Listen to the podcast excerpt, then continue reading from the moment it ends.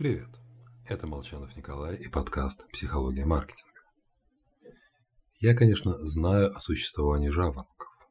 Даже лично встречался с такими. Но все равно убежден, оторвать голову от подушки – дело крайне сложное. Особенно в понедельник. Поэтому завидую дедушке Ленину. Он, если верить рассказам, спал по 3-4 часа в сутки. Наполеон, кстати, тоже. Матерое человечище. Но всем остальным остается лишь плакаться, что мы, мол, треть жизни проводим во сне. Успокою.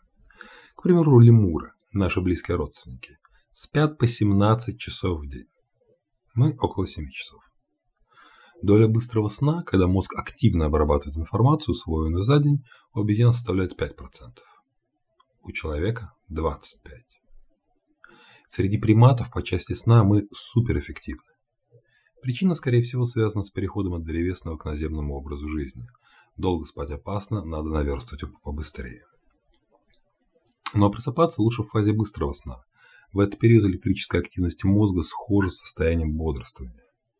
А во время медленного сна звонок будильника выдергивает наш организм из состояния максимального расслабления, сбивает процессы восстановления тканей и удаления метаболитов. В результате просыпаемся разбитыми, недовольными и усталыми. Об этом пишут многие авторы.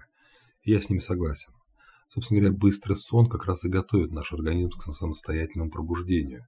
Его наиболее длинные фазы наблюдаются именно в утренние часы. Способов определить фазу сна предлагается множество. Заморочьтесь и найдите свой. Можно выбрать трекер сна или установить несколько тихих сигналов будильника, которые слышны только при поверхностном сне. Бодрое?